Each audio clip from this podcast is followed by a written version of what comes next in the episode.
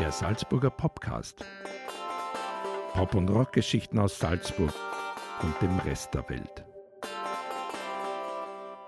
Hallo und herzlich willkommen zur dritten Folge des Salzburger Podcasts. Wieder mit mir, Robert Innerhofer, und den geschätzten Kollegen aus der Kulturredaktion Bernhard Flieger. Hallo, hallo. Clemens Panagel. Hallo. Und last but not least, Florian Oberhummer. Servus. Unser heutiges Thema ist die Pop-Szene in der Stadt Salzburg. Da werden jetzt viele aufschreien und sagen, Pop und Salzburg, ja geht denn das zusammen? Ja, natürlich, mittlerweile seit ein paar Jahrzehnten durchaus. Aber dass das vielleicht nicht immer so war, das werden wir uns heute ein bisschen anschauen. Und vor allem auch die maßgeblichen Institutionen in dieser Stadt äh, besprechen. Passend dazu hat eine ganz zentrale Institution äh, gerade Geburtstag gefeiert, nämlich das Salzburger Rockhaus. Ist 30 Jahre alt geworden, hat das jetzt auch zelebriert. Und mit 30 muss man sagen, ist man ja im besten Popstar-Alter, nicht mehr ganz grün hinter den Ohren, aber doch äh, noch so jung, um noch ein Teenie-Idol zu sein. Oder schon drei Jahre zu alt, um äh, den Heldentod zu sterben in der Popmusik mit 27. Eben, da hat man diese Schwelle schon überschritten und kann sich auf ein langes, erfülltes Popleben einstellen. Ja, 30 Jahre äh, Rockhaus. Ich würde einfach sagen, was fällt euch da spontan vielleicht dazu so ein? Naja, mir fällt dazu spontan ein, dass ich bei dieser Geburtstagsfeier gewesen bin, bei diesen zwei Tagen, an denen dieser Geburtstag zelebriert wurde.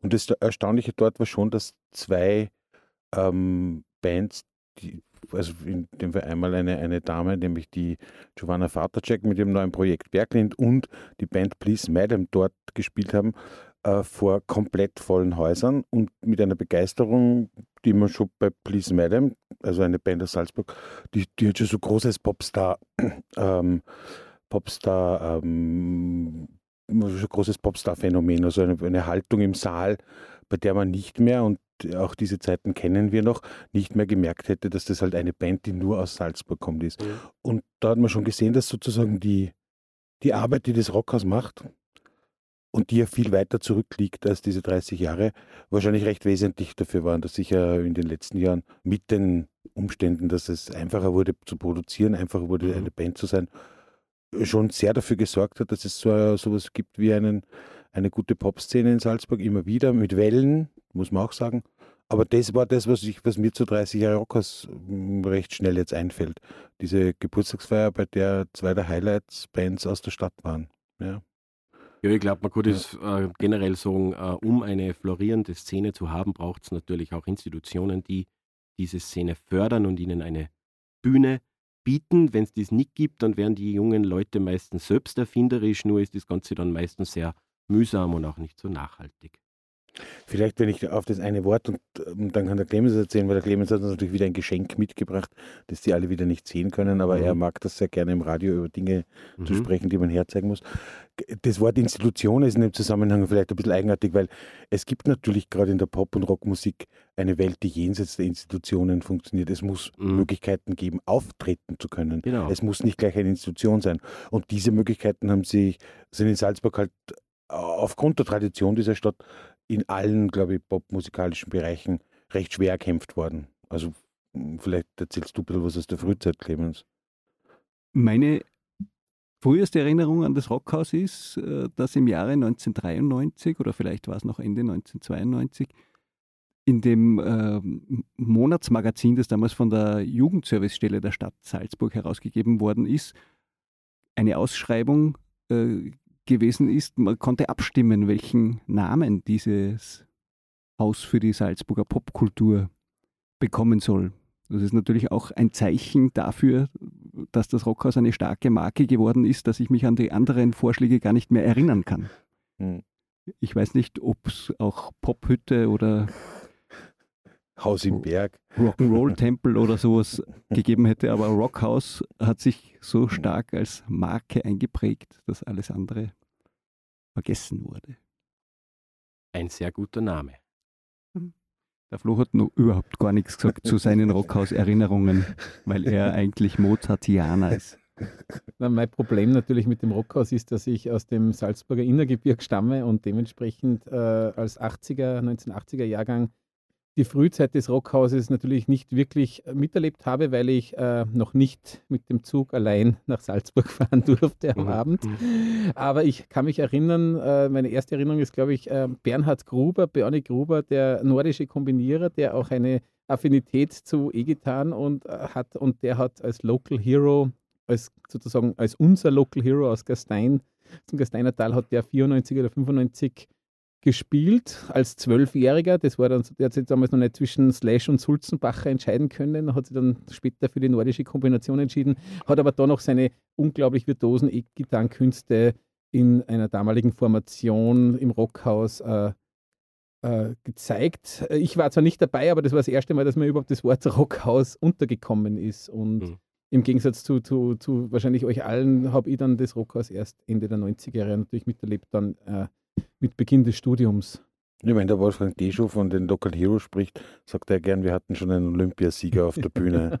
Das ist natürlich ein Phänomen. Aber was man vielleicht noch sagen muss, weil der Flo darauf anspielt, dass er aus dem Land in dieser Zeit noch nicht hereinkam, weil er halt auch noch nicht alt genug war, ist, es gibt ja für dieses Rockhaus eine unglaubliche Vorstufe, die ich ja auch noch nicht so in dem Maße erlebt habe, weil ich Anfang der 90er Jahre nach Salzburg kam. Aber dass das Rockhaus überhaupt werden konnte in einer Stadt, die sich schwer tat lange Zeit mit popmusikalischen, überhaupt mit Altern und der sogenannten Alternativkultur, Festspielgesetz, das ja eigentlich untersagte, dass, dass andere Veranstaltungen im Sommer stattfinden. Und, und da gab es eigentlich in den, vor allem in den 80er Jahren, zwei starke Bewegungen. Das eine war die Gründung der AGE Rheinberg, also der AGE Kultur, die vielleicht weniger für die heimischen Bands, aber für das, dass unglaublich interessante internationale Bands sehr früh hier waren und viel wichtiger, und da kennt sich der Clemens relativ gut aus und hat uns eben da, wie ich vorher schon angesprochen habe, den Geist geschenkt bekommen, war die ganze Bewegung rund um das Rockhaus, die ja schon in den 80ern begann mit Benefizgeschichten und so. Vielleicht kannst du darüber ein bisschen was erzählen, Clemens. Ich würde es lieber Mitbringsel nennen, weil selbstverständlich nehme ich es nachher wieder mit nach Hause. Ich brauche es nicht, ich habe es eh. ich habe äh, mitgebracht aus meiner Plattenkiste eine Vinylplatte aus dem Jahr 1988. Ich darf sie kurz beschreiben. Sie ist in Purple gehalten. Es ist ein gelber Pfeil, der optimistisch steil nach oben zeigt und drüber steht Salzburger. Das war also ein Sampler mit Bands der Salzburger Musikszene wie der Groove Corporation, Love Child, Artworks, Aston for Summer, später The Seesaw und als quasi krönender Abschluss ein, ein äh, Gemeinschaftsstück, das heißt, weil wir Salzburger sind, mit einem prominenten Chor, dem Sepp Forcher oder auch SN-Sportjournalist Michael Smekal angehörten. Die Strophen sangen Herbert Fuchs, Karl Merkatz und Kurt Weinzierl. Und aus dem Song geht vielleicht auch ganz gut dieses Spannungsverhältnis zwischen der Popkultur und der alles dominierenden Klassik äh, hervor. Es gibt eine einen Vers, der heißt, der Mozart und der Tobi Reiser spüren im Himmel Synthesizer und heimlich greift der Herbert von K. des Nachts um zwei zur E-Gitarre. Also das spielt Wunderbar. natürlich darauf an, dass es die Popkultur, die Subkultur, vielleicht jede Kultur außer äh, der Klassik lange Zeit in der Stadt sehr schwer hatte. Und ich stelle mir jetzt gerade die innere Zerrissenheit unseres Kollegen Florian Oberhummer vor, der einerseits großer Klassiker ist, aber gleichzeitig auch ein großer Popversteher ist. Ja, damals war ich natürlich eher noch äh, äh, als Jugendlicher dem, dem Rock zugewandt. Also das Rockhaus wäre schon meine Institution gewesen. Ich habe da an die Stadt Salzburg in den 90er Jahren eher die Erinnerung, weil das durfte man, weil es war ja untertags, dass man die Rock-affineren oder Pop-affineren unter äh, uns Gasteinern oder, oder, oder, oder Pongauern auch äh, dann äh, einmal im Monat am Samstag äh, nach Salzburg mit dem Zug gefahren ist und ins Bootleg gegangen ist. Das ist ja auch so eine große Institution, äh, die wahrscheinlich heutzutage jüngere Semester gar nichts mehr sagt irgendwie. Da hat man dann raufgehen müssen, den halben Festungsberg und da war dann so ein Plattengeschäft namens Bootleg und ich, ich bin mir nicht sicher, ob das schon parallel zum Musikladen gerannt ist, äh, gelaufen ist, aber das war damals so Mitte der 90er Jahre eigentlich so die Quelle für alles, was eben nicht beim Video Meier, Libro, Rotauer oder sonst irgendwo an, an Kommerzware irgendwie zu erhalten war im Innergebirge. Da hat man dann für die ganzen Indie-Rock und Alternative-Bands dieser Zeit hat man dann einfach ins Bootleg fahren müssen, damit man ein bisschen die, die abseitigere Ware bekommt. Und das ist eigentlich wahrscheinlich dann trotzdem auch noch sozusagen äh, ein Teil dieser Gründerzeit, dass man da einfach eine, einen Plattenladen gehabt hat, ähm, die jüngeren Semester werden sagen, was, kein Spotify, kein Apple Music. Nein, es war ein Plattenladen und dort hat man auch dann als Gasteiner oder als Bongauer dann sozusagen die Platten bekommen, die man dann die nächsten drei, vier Wochen rauf und runter gespielt hat. Hören ist ein sehr gutes Stichwort, weil da sozusagen gibt es ja jetzt auch eine unsichtbare Trennlinie zwischen Bernhard und mir und euch zwei, während wir immer nur als Zuhörer in die ganzen Salzburger Clubs gegangen sind, wart ja ihr auch auf den Bühnen unterwegs von Rockhaus, ja. vielleicht auch Jesse Tunage. Hobby. Genau, es hat eine Zeit äh, gegeben, also so wie der Flo auch, bin ich aus dem Innergebirg und bin auch dann in die Stadt gezogen mit Anfang 20, äh, nachdem die Pionierarbeit bereits geleistet war. Und dann haben wir uns sozusagen, sozusagen ein bisschen ins gemachte Nest setzen können. Also in den Nullerjahren äh, war ich mit meiner damaligen Rockband äh, viele Jahre lang eingemietet im Rockhaus äh, zum Proben. War, genau war das von 2004 bis 2012. Wir waren da wöchentlich im Proberaum und das, wenn man da gewohnt war, zuvor in diversen Kellern von Privathäusern zu proben, war das natürlich eine neue Dimension, die sich da eröffnet hat. Und wenn ich kurz die Szenerie vielleicht äh, beschreiben darf, man geht da beim Rockhaus ja einem Seiteneingang rein paar Stiegen rauf und dann ist da eine schwere Eisentür. Die muss man erst mal aufbringen und dann öffnet sich dahinter ein steiler Stiegenaufgang.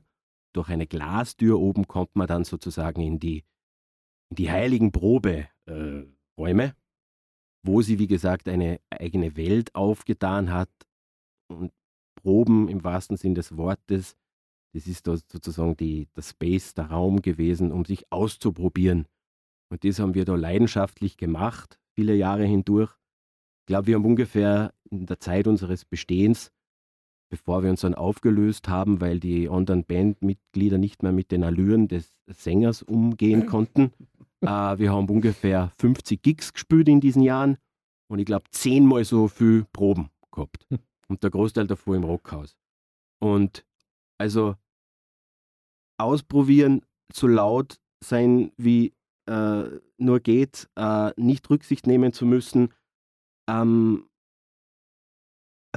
mit den Feiern haben wir uns eher ein bisschen zurückgehalten, aber ein Bier ist natürlich auch immer getrunken worden und ähm, man, man ist sozusagen eine Zeit lang wirklich, es ist abgedroschen, der Spruch wie ein zweites Wohnzimmer, aber das war wirklich so. Ähm, und äh, die Schöne ist auch, man fängt, also man probiert sich aus, wie gesagt, und, und jeder versucht dann natürlich auch die Schiene mit den Local Heroes, äh, also dort mal zu landen. Und das haben wir natürlich auch gemacht. Wir haben, glaube ich, dreimal gespielt bei den Local Heroes, zuletzt 2010. Und was mir halt auch in Erinnerung geblieben ist, war der große Support im Rockhaus selbst. Ich glaube, der Wolfgang Deschow hat sich jede Band, die bei Local Heroes gespielt hat, jemals zumindest kurz mal angeschaut und er hat, glaube ich, auch jeder Band immer ein ehrliches Feedback gegeben, das äh, immer konstruktiv war, aber durchaus auch äh, nicht den Finger in Wunden gelegt hat, aber er hat manche Sachen aufgezeigt, die vielleicht noch ausbaufähig wären. Und das war eigentlich aber sehr, man ist ernst genommen worden und hat sich aber gleichzeitig schon auch beweisen müssen. So ist ja normal, ist ja gut so. Und also Unterstützung war da immer da und ähm, ja, ich will die Zeit nicht missen. Es ist mittlerweile mir leider nicht mehr möglich, so ein Leben zu führen mit äh, drei Clubbesuche unter der Woche. Äh, beziehungsweise leider, es passt schon so, es ist Zeit Zeit. Aber damals war das sehr klasse und wie gesagt, das Rockhaus macht es natürlich heute immer noch so. Jetzt, damals war ich mittendrin statt nur dabei. Jetzt, ist, jetzt sind andere mittendrin. Aber die, also ganz essentiell einfach für die Entwicklung von Bands ist die Förderung vom Rockhaus Natürlich gibt es da auch noch andere Häuser in der Stadt, die auch wichtige Aufgaben übernehmen, die wir dann sicher auch noch erwähnen werden. Wir wollen jetzt natürlich wissen, was war das ehrlichste Feedback, das du jemals von Wolfgang Deschow bekommen hast? Ah, was war das ehrliche Feedback? Naja, wir, also wir haben zum Beispiel in Schwadur auf dem Extraordinary Sampler zu landen und da hat er einfach gesagt, ja, die Aufnahmen sind einfach noch nicht vielleicht ausgefeilt genug, die Qualität der Aufnahme. Song war vielleicht eh nicht so schlecht, aber ja, es war vielleicht noch nicht so diese, äh, die feine Abmischung und die feine Aufnahmequalität, wie sie es vielleicht hätten haben wollen. Und ganz ehrlich, an, an die, an die äh, Aussagen nach Gigs kann ich mich jetzt nicht mehr äh, so erinnern, aber vielleicht war es so ein bisschen, man könnte es noch mehr akzentuieren an der einen oder anderen Stelle. Und äh, wo ich natürlich dann kopfschüttelnd abgelehnt habe und gesagt habe, das ist ein Wahnsinn, das stimmt nicht. Und im Nachhinein mir dann gedacht habe, ja, wahrscheinlich hat er doch ein bisschen recht. Warst du eigentlich einmal vom, auf dem Extraordinary Sampler Flow mit deiner, mit deiner Band? Na, weil wir ja keinen äh, Vokale, keine Vokalmusik äh, gespielt haben und dementsprechend ähm, sind wir da mit meiner Band. Also zuerst mal müsste man natürlich auch die Band vom Robi noch schon einmal den Namen nennen, weil die war damals schon ein Begriff in der Szene. Ein, ein, also die hat man schon kennt. Also, ja. Ruby. Wir haben, ah ja, Rotz, Rotz war der Name, Rotz. Ich bin eh sehr rotzig gerade, also es passt so auch ganz gut. Rotz Stewart mit oder? genau. Grandioser, nebenbei bemerkt, grandioser Bandname. Danke, Bernhard. Wir waren, uns, äh, äh, waren immer ambivalent damit, aber... Sehr, es hat so viele interessante Bandnamen gegeben in der Stadt. Nee, ganz nebenbei, bevor wir jetzt dann zu Cosmotron kommen, aber Flo's Band. Aber zum Beispiel erinnert ich mich an eine Band, die hat den Namen Hibai gehabt. Das waren, die waren aus dem Flachgau ähm, mit dieser der Stadt, ich äh, kann mich nicht mehr erinnern, wie viel die gemacht haben. Und mir hat das so taugt Hibei, weil Hibei so ein tolles Wort ist, das man überhaupt nicht erklären kann. Was, was Hibei heißt. Also der Flo sitzt jetzt hierbei beim Tisch und wird uns jetzt von Cosmotron erzählen, wahrscheinlich ein bisschen was von seiner Band. Ja, gar nicht so. Ich würde jetzt sogar das eher vom Robi aufnehmen, weil Cosmotron geht ja dann in eine andere Institution, die auch sehr wichtig ist, nämlich das Chassis über. Über die können wir natürlich dann gerne noch ein bisschen reden. Aber äh, was der Robi zu Recht angesprochen hat, waren diese Extraordinary Sampler, die mhm. nämlich für eine Generation von Bands wahrscheinlich genauso wichtig waren in den Nullerjahren dann wie in den 90er Jahren diese Local Heroes Konzerte, wo wirklich jeder versucht hat, der irgendwie in dem Bereich tätig war, dass er zu diesen Local Heroes Konzerten. Ja, ist eigentlich immer parallel gelaufen. Die und, aber diese Extraordinary Sampler, das waren schon so der Ritterschlager ein bisschen für die, für die Bands. Und also ich würde sagen, ich würde 90 Prozent der Salzburger Bands wahrscheinlich nicht kennen, wenn ich nicht einmal im Jahr diesen Extraordinary Sampler gekriegt hätte, weil du hast dann schon so ein bisschen einen Überblick gehabt, was geht jetzt gerade so in der Stadt ab natürlich alles immer streng subjektiv und äh, manche Bands sind halt nicht drauf gewesen, manche Bands sind dann überraschend, überraschenderweise dann doch noch wieder mal drauf gewesen. Also, Man muss dazu sagen, Flo, weil du jetzt den Namen ein paar Mal gesagt hast, das Rockhaus hat das immer zusammengestellt, das haben wir noch nicht erwähnt, diese Extraordinary mhm. Die sind eigentlich immer so Anfang des Jahres, mal, bei, glaube bei der Jahrespressekonferenz wurden die immer präsentiert, zusammengestellt hauptsächlich auch wirklich von Wolfgang Deschow, der sich tatsächlich um diese Local Heroes so stark kümmert, sind aber ja auch ähm, ein Erbe sozusagen, ein, ein, ein, Erbe aus den 80ern von den Salzrock-Samplern, die es dort damals schon gegeben hat, die äh, auf, auf dem Weg zum Rockhaus hin auch schon, und das auch der Sampler, den der Clemens natürlich erwähnt hat. Ich glaube, es gibt sogar eine, eine relativ zahlreiche Jury, die da, die da bestimmt und Punkte ver, mhm. vergibt, um da keine ja. äh, Unstimmigkeiten Genau, also mehrere Leute waren da immer mit dabei ja. und da hat es Dutzende Einsendungen gegeben und ja. Äh, kurzer Einwurf noch von mir, äh, noch etwas, was die Leute nicht sehen können. Ich trage das aktuelle Extraordinary Leiball, das mir natürlich wer? Clemens Panagel organisiert hat. Ja, auf dem, auf dem für Rockstars, die keine Ahnung von irgendwas haben, draufsteht, wie man mit dem Level umgehen muss. Machine Wash Cold, Don't Bleach, Don't Crumble Dry. Also die Anweisungen, die eigentlich sonst jeder im Haushalt beherrscht, die aber Rockstars nicht beherrschen müssen, stehen da extra drauf, damit man weiß, dass das, damit man das Level länger äh, verwenden kann. Nein, eben, bei mir ist es jetzt schon so ein bisschen her, dass so diese richtige Rockphase war. Nicht? Jetzt bin ich eher Deshalb ist gut für mich als Erinnerung. Nicht? So weiß ich gleich wieder, wie man sich richtig verhalten muss. Spannend. Bitte, Clemens. Spannend an den, an den Extraordinary Samplern finde ich auch wieder einmal, äh, dass man daran auch die, die, die ganze äh, Entwicklung der, der, Musikbranche der letzten Jahrzehnte irgendwie mhm. ablesen kann. 1993, äh, als das äh, Rockhaus gegründet wurde oder eröffnet hat, war die CD in voller Blüte. Mittlerweile gibt es die Songs zum Download und als Stick und als Zwischendurch gab sie es als Kassette mal, als, Gag. Kassette vom genau, oder ja. Dann zum ja- Jubiläum auch wieder mal als Vinyl, Ja. wo- weil Vinyl ja wieder einen schönen Boom erlebt hat. Also es sind auch, abgesehen von den, von den Bands, die drauf sind, äh, Zeitdokumente natürlich. Es ist ja tatsächlich so, dass man, weil wir von, von Szenen und von Szene so reden, das ist ja das, das, das kann man ja relativ gut ähm, nachvollziehen, wie sie auch die Einfachheit, wie sie so Szenen entwickeln, wie sie kommen und gehen, ähm, ver- verändert hat. Weil Salzburg, und der Clemens hat das vorher schon gesagt, mit dem Titel, ähm, war, war ja für österreichische Pop, grundsätzlich für österreichische immer so far out für Pop, im Gegensatz zu anderen Städten. Graz, Linz haben schon sehr früh Mhm. äh, Bands auch, die österreichweite Relevanz gehabt haben. Dann wird dieser Blick auf Salzburg, der immer so mit diesem, die schöne Stadt und es regnet immer, also dieses Klischee und gleichzeitig ist ein bisschen ein Minderwertigkeitsgefühl in der Stadt selbst. Ähm, das, das hat natürlich, war natürlich schwieriger in, in Zeiten, in denen man nicht Internet gehabt hat, in denen man nicht selbst in die Welt hinaustreten konnte. Das ist natürlich jetzt alles viel einfacher für die sogenannte Szene oder für Bands.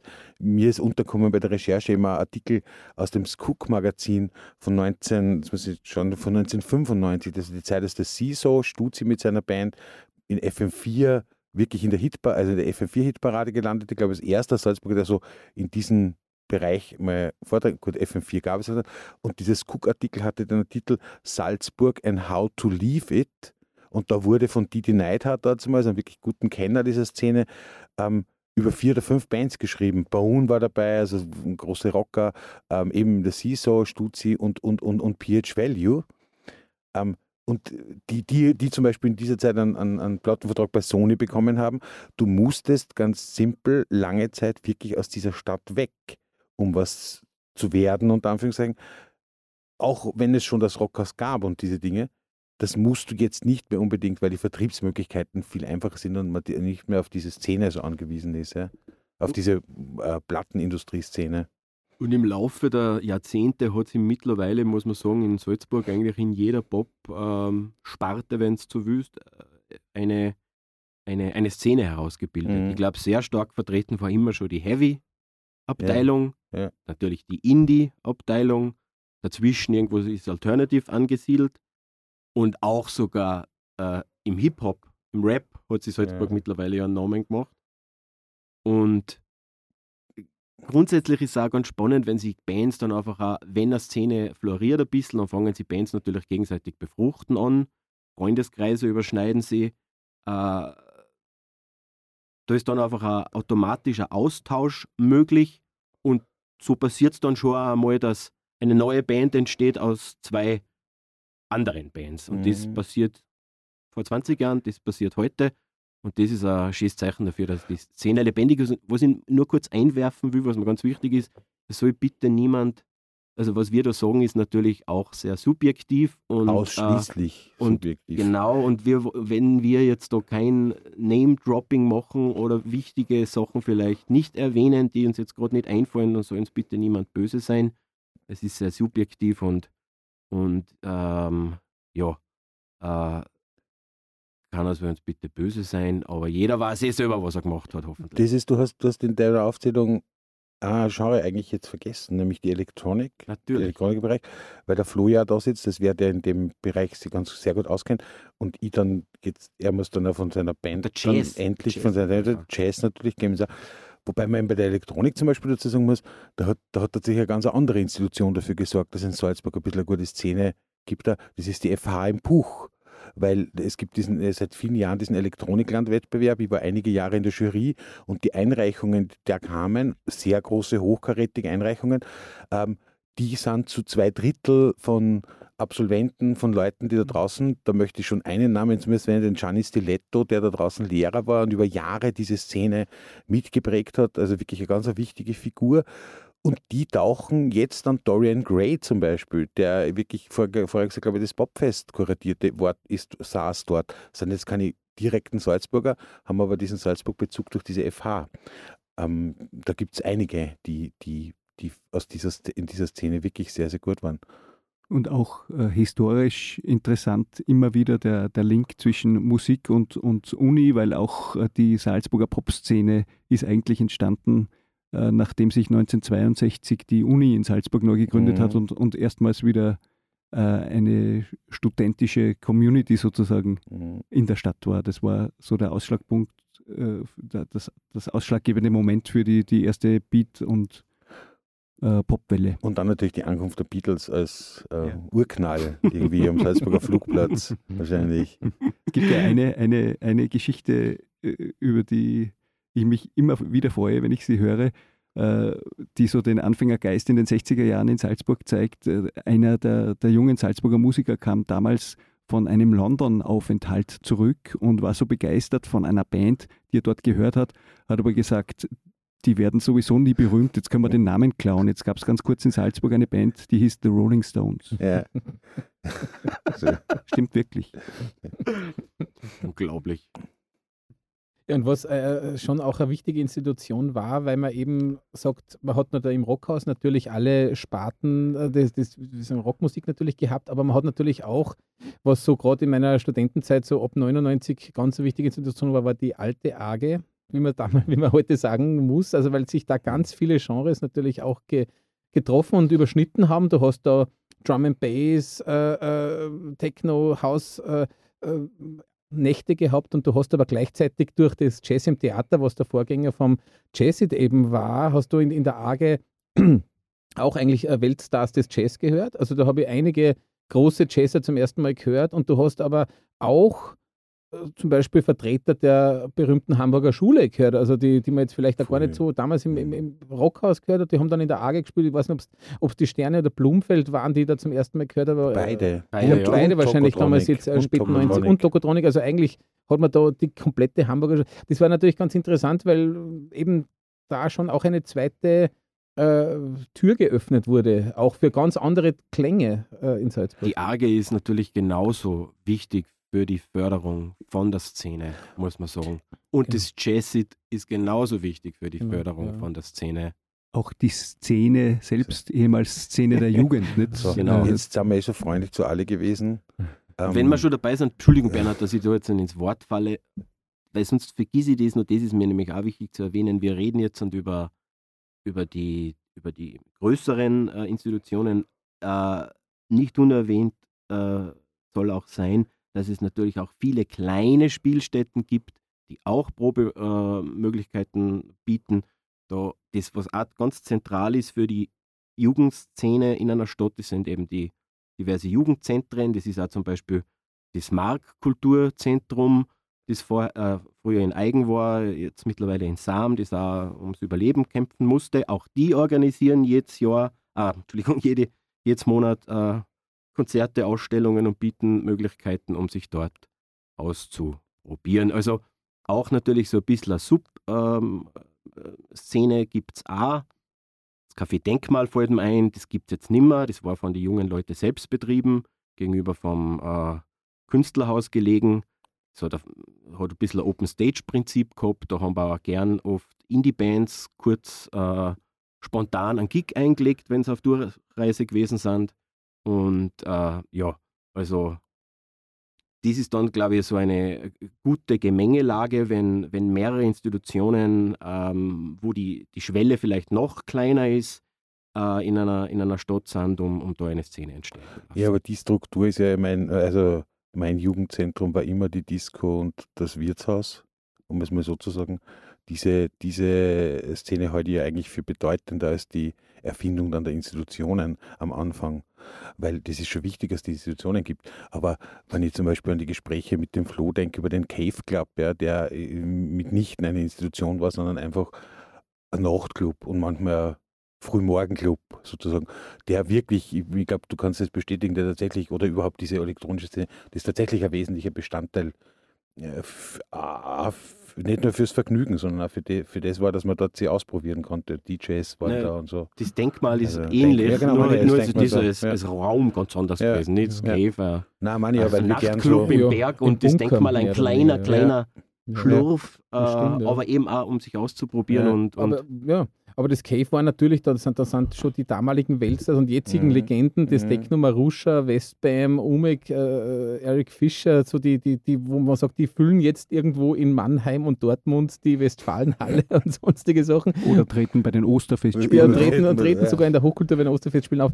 Äh, und, und waren damals sozusagen noch als, als, als äh, Geheimtipps irgendwie für die Freunde der elektronischen Musik ganz wichtig. Das Cave hat ja immer so ein bisschen ein, wie soll man sagen, war immer so äh, ein Grenzgänger natürlich, weil, weil die Musik damals noch ein bisschen belächelt worden ist in den 90er Jahren von den etablierten äh, Musikkennern und, und aber jetzt natürlich 30 Jahre später auch schon, glaube ich, Weltkulturerbe Techno ist doch irgendwann einmal jetzt dann in den letzten Monaten durch die Medien gegeistert.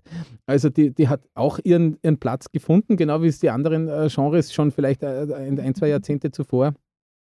Und es hat, hat aber, muss man dazu sagen, in Salzburg, da in dem elektronischen Bereich auch eine wirklich, wirklich äh, aktive Szene gegeben. Es hat auch das Loft gegeben, weil immer das Cave, das war schon der harte Techno und in den 90er Jahren war harter Techno nicht was, was man sich dann noch wirklich irgendwie zu Hause aufgelegt hat, sondern es war wirklich harter Techno, das war Funktionsmusik zum Tanzen äh, mit 140, 150 BPM und im Loft, das es damals gegeben hat, das war in der, in im Klausentor äh, äh, beheimatet, drei, zwei, drei Jahre, da haben dann sozusagen die ein bisschen eleganteren elektronischen Musikacts, Gruder und Dorfmeister und Vienna Scientists aufgelegt. Und das waren aber Sachen, also es waren Institutionen, wo auch aus Bayern die, die, die, die Besucher herkamen. Also da war Salzburg mal kurze Zeit auch im elektronischen Bereich wirklich vorn dabei.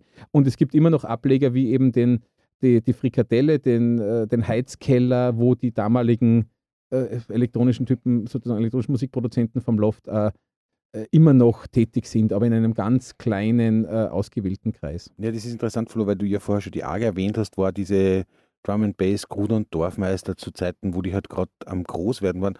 Es war ja noch etwas früher, war die AG ja deswegen essentiell, weil sie dort unter der Leitung von Wilfried Steiner einstmals, man sie um, hat einmal Maschine, hat die Reihe geheißen, ähm, um tatsächlich Bands gekümmert hat, die dort zumindest das Maß aller Dinge im Untergrund waren für das, was später sowas wie Grunge wurde, wie Alternative Rock gewesen ist. Die haben eine Reihe gehabt, die war sagenhaft. Ich war da zumindest noch gar nicht in Salzburg. Wir sind aus Oberösterreich manchmal, haben uns daherfahren lassen, teilweise noch ohne Führerschein für Konzerte, ähm, die, die und damit auch ein Beitrag zu, zu, zu dem, was für die Stadt dann plötzlich ähm, hörbar war, ähm, drei, drei CD-Serie aus diesen Live-Konzerten gemacht haben, wo, wo ähm, der Rolling Stone eine Riesengeschichte über diese drei CDs gemacht hat, also wo sozusagen Salzburg dann wahrgenommen wurde, war als Ort, der, der im Gegensatz zu vielen anderen Plätzen in Österreich sich tatsächlich um diese Underground, ein bisschen Underground war es, es war eh schon ein bisschen populärer, aber viel Underground-Musik in den späten 80er Jahren war das. Genau in der Zeit, wie eben ähm, Rockhaus entstand, da hat schon sehr, also ich mir das schon sehr, eine sehr interessante Szene in dem Bereich vor, weil ich kenne das aus den Anfangszeiten, als ich dorthin ging, um über manche Sachen zu schreiben, nur man traf immer wieder auch die gleichen Leute. Das hat, hat einige Zeit gedauert, bis zumindest aus meiner Empfindung, wie ab den frühen 90ern, dieser Kreis der Besucher in diesen, in diesen Bereichen sich auch ein bisschen erweitert hat. Also es war, war ja mitnichten so, dass hier dass der Salzrock stattfand in der, in der Szene und die ganze Stadt gesagt hat, We will rock you, ja, ganz im Gegenteil. Also es hat schon starke Widerstände gegeben, die gesagt haben, we will, ich weiß nicht, wie kann man es mit der klassischen Musik sagen, we will niederstreich you instead of we will rock you, ja. Also das ist, Streichkonzert. Mhm. Und das ist, wenn du das vorher schon erwähnt hast mit dem, mit dem Sample, ich finde, diese, diese Dinge waren für das, für das Werden der gesamten popkulturellen Szene, schließe ich Elektronik und alles ein, die waren schon sehr essentiell. Also diese, die, dieser, dieser Einfluss der 80er Jahre, ich weiß nicht, inwieweit dort Jazz schon eine Rolle gespielt hat. Ich glaube schon, dass Andi Neumeier fürs Jazz dort zum Beispiel gearbeitet hat und Jazz in der, ja. war der Stu- Jazz, Jazz in dieser Stadt sowieso aufgrund der Besatzungszeit und amerikanischer Besatzungszeit hat diese Musik ja sowieso immer eine große Rolle gespielt. Also wie die Amerikaner da waren, hat es riesige Konzerte gegeben. Wenn ich, jetzt wollte ich sagen, wenn ich mich recht erinnere, wenn ich mich an die Erzählungen recht erinnere, die davon in, im Festspielhaus und überall, also die, Es gab vor allem eine Vielzahl von, von, von kleinen GI-Clubs, unter anderem Mhm. unter Marionettentheater an, an verschiedensten Orten. Das ist wieder eine ganz eigene Geschichte, weil diese, diese Jazzszene mit dem, mit dem Abzug sozusagen der, der Amerikaner dann wieder ein bisschen ins Lokale abgeflaut ist, auch wenn äh, Leute wie Udo Jürgens zum Beispiel ja. äh, in Salzburg als, als Jazz- oder Barmusiker ihre, ihre Anfänge gehabt haben. Der Jazz hat dann eine, einen wichtigen Ort natürlich mit dem Mexicano-Keller in der Getreidegasse gehabt, mit Adi Jüstl und dann sozusagen am, am anderen Ende der Avantgarde-Skala mit, mit der Initiative Jazz im Theater, die, die mhm. Walter Struger gegründet hat und die, die Andreas Neumeier dann zu dem gemacht hat, was sie, was sie heute ist. Ganz wunderbar sind ja immer die Dienstagabend Jam-Sessions im Jazz City, gibt es immer noch, denke ich mal, oder? Dort war ja Dauergast damals. Ähm, ja, das war einfach cool, weil sie da die ganzen angehenden Profimusiker ausprobiert haben und äh, eben wo, wo läuft schon Live-Musik am Dienstagabend so regelmäßig, da hat man immer gewusst, da mhm. ist man und richtig. Auch ein Salzburger Phänomen, denn eine, äh, eine Sache, an der die, die Szene gerade im Jazz ja massiv leidet, es gibt ja in Salzburg zum Beispiel am Mozarteum keine Möglichkeit, Jazz zu studieren. Das heißt, jeder, der Jazzmusiker werden will, muss spätestens nach dem Stadion als angehender Profi, wie du jetzt gesagt hast, die Stadt verlassen. Trotzdem mhm. ist das hier so ein Hotspot, der wirklich seit vielen Jahren verlässlich brodelt, sozusagen, mhm. jede Woche. Also das heißt, der das auch am Köcheln hält, obwohl eigentlich im Gegensatz zu Wien, Graz oder auch Linz jetzt äh, keine große Studierendenszene äh, regelmäßig hier ist. Das ist sicher immer ein Problem in Salzburg gewesen, was die Musik betrifft. Die Musik läuft auf a, die Musikausbildung in dieser Stadt ist eine klassische, ähm, die zunehmend von auch nicht mehr hier aus, von hier kommenden, sondern natürlich ist das Mozarteum eine, Welt, eine weltberühmte Einrichtung, in der Menschen aus der ganzen Welt studieren. Und die wenigsten können, das stimmt ja wahrscheinlich auch für die klassische Musik, können wegen der Kleinheit dieser Stadt eigentlich hier bleiben. Ähm, es, es, es gibt in dieser Stadt nette Möglichkeiten, ich will jetzt nicht sagen wie in Los Angeles und New York, das ist übertrieben, aber auch nicht einmal die Möglichkeiten wie in Wien, ähm, sich als Musiker ein bisschen durchzuschlagen und mehrere Möglichkeiten haben. Mhm. Mehrere Möglichkeiten. Mhm. Also der Weg weg ist eigentlich nach wie vor, ähm, weil wir vorher von dem gesprochen haben, How to Leave Salzburg. Also mit Salzburg alleine wird man nicht das Auskommen mhm. finden, wenn man, wenn man als, als Musiker durchkommen möchte und schwingt vielleicht auch ein bisschen im Titel des Song Contest Beitrags mit, den der Salzburger Walter Müller 1984, ja. glaube ich, gedichtet hat. Der hieß wie Bernhard? Einfach weg, einfach weg. 1984, gesungen von Anita. Platzierung Mittelfeld.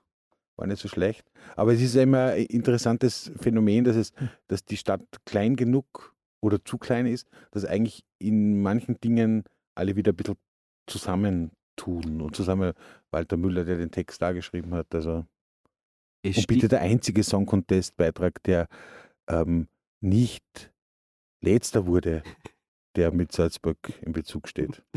Es stimmt ganz bestimmt, was ihr gesagt habt. Die Stadt ist dann zu klein, um dauerhaft hier überleben zu können. Und generell ist es sehr schwierig, mit, von der Musik leben zu können. Da haben wir ein, eingeworfen. Es gibt, glaube ich, sehr viele Leute, die eigentlich schon semi-professionell oder professionell agieren und trotzdem noch einen, einen anderen Brotjob daneben brauchen. Nur mal äh, am Rande. Ich würde aber trotzdem nur sagen, auch wenn es halt schwierig ist und die Stadt sehr klein ist, ich glaube, in Salzburg gibt es trotzdem im Vergleich zu ähnlich großen Städten unglaublich viele, eine große Veranstaltungsdichte und auch eine große, mittlerweile auch eine große Dichte unter Anführungszeichen nehmen an, an Clubs und so weiter. Äh, das, das, das, das übersieht man vielleicht nur gerne, wenn man immer da ist. Ähm, oder, ist er, oder ist er weil, drückt dann, äh, wenn man hier stimmt, da ist. Es, es kann nämlich, was nämlich auch passieren kann, durchaus in, wenn man jetzt vermeintlich in einer Millionenstadt wechselt und glaubt, äh, die Szene muss viel größer sein und man tut sich dann leichter. Es ist oft gerade das dann schwierig, weil irgendwo Anschluss zu finden oder jemanden Gleichgesinnten zu finden, das, das findet man nicht äh, hinter jeder Straßenecken die natürlich gewachsenen äh, Beziehungen, und das ist in, bei Bands ganz entscheidend, sind einfach die besten.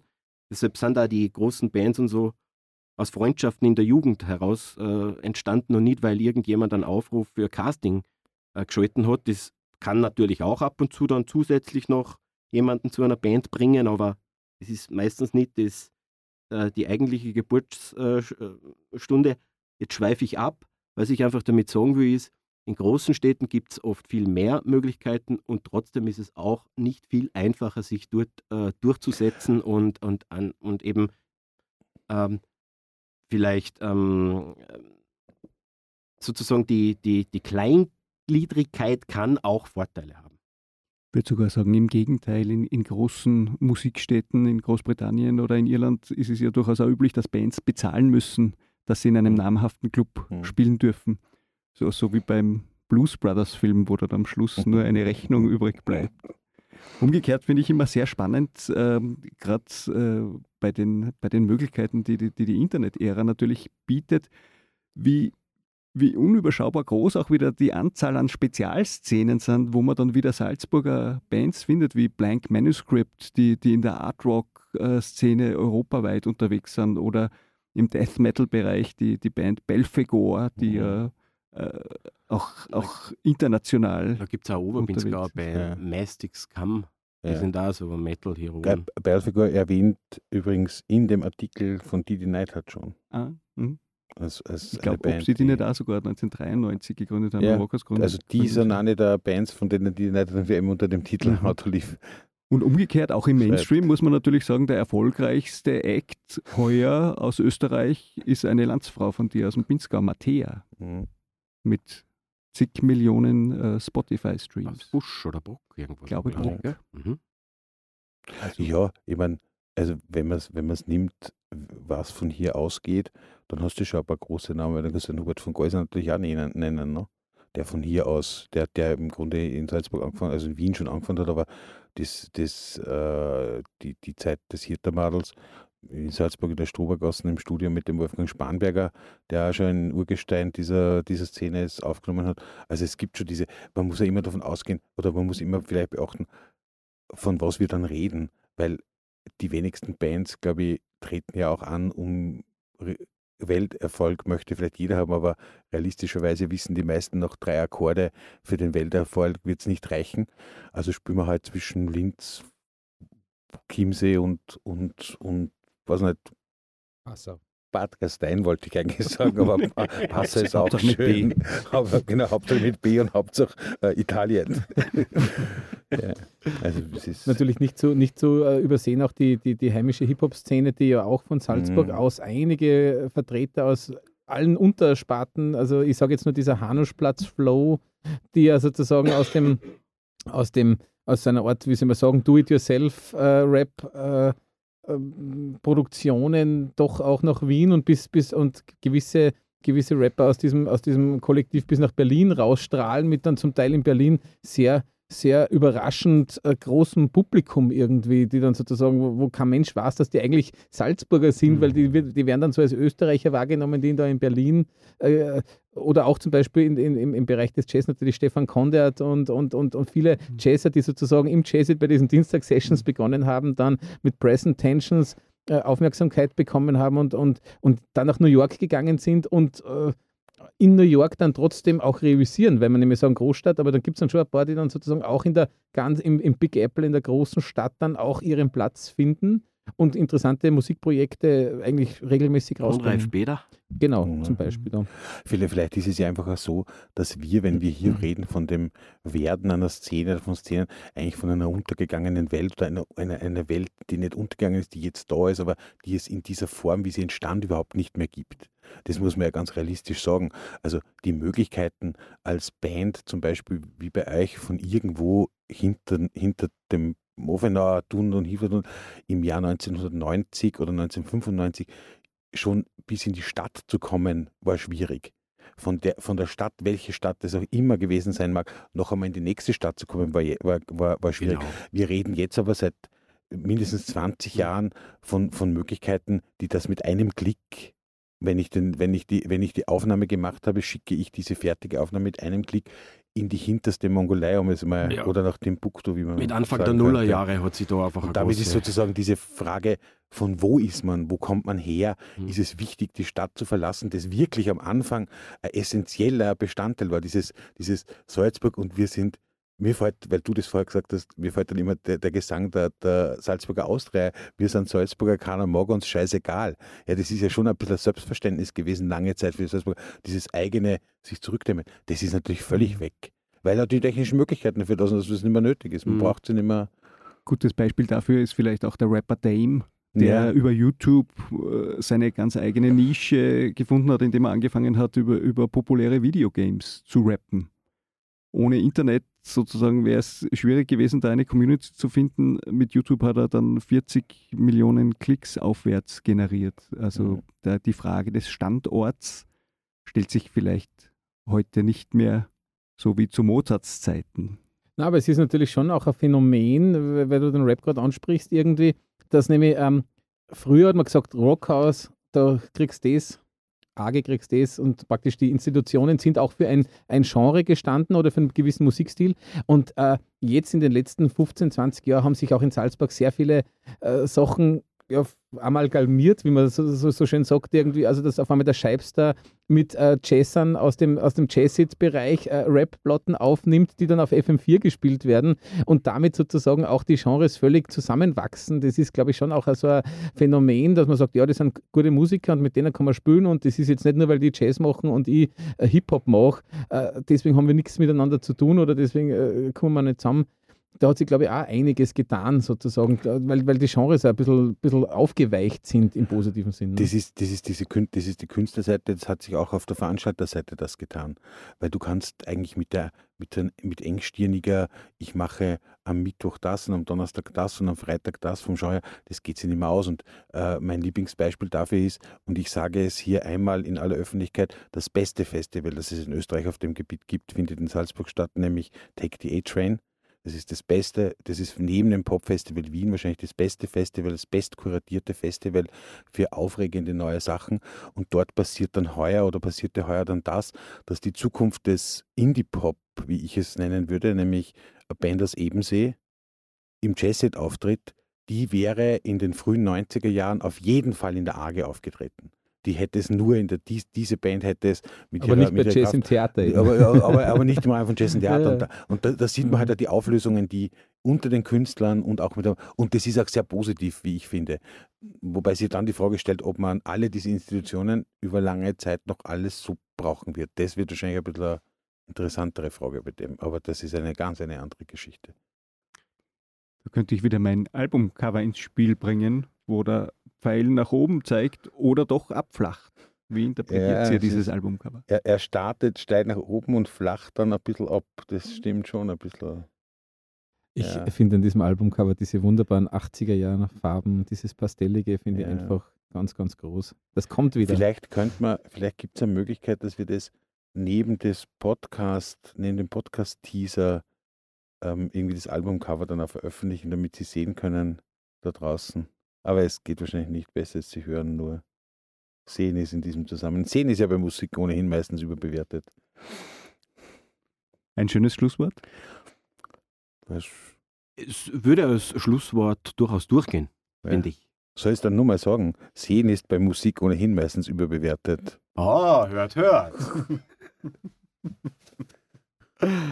ja, in diesem Sinne es gäbe natürlich, man merkt gerade, das Thema ist sehr ergiebig und äh, könnte man noch tiefer schürfen, aber ich glaube, man sollte es dann auch irgendwann mal dabei belassen können und das machen wir in dem Fall jetzt so. Also danke sehr für die Aufmerksamkeit, danke fürs Zuhören. Das war die dritte Folge des Salzburger Podcasts. Wir melden uns wieder, wie üblich, in ein paar Wochen mit einem neuen Thema. Da werden wir uns nachher ziemlich sicher ins Land begeben, haben wir uns gedacht. Sehr wohl.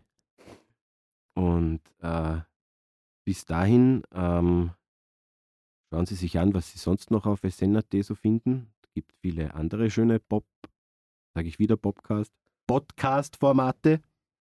Danke Bernhard. Ja, danke Robin, war sehr vergnüglich. Danke Clemens. Vielen Dank. Danke Flo. Ich danke. Alles Gute, auf Wiederhören und keep on rocking. Das war ein Podcast der Salzburger Nachrichten. Redaktion Robert Innerhofer, Bernhard Flier, Clemens Panagel und Florian Oberhummer. Wenn Sie mehr wissen wollen, finden Sie uns im Internet unter www.sn.at.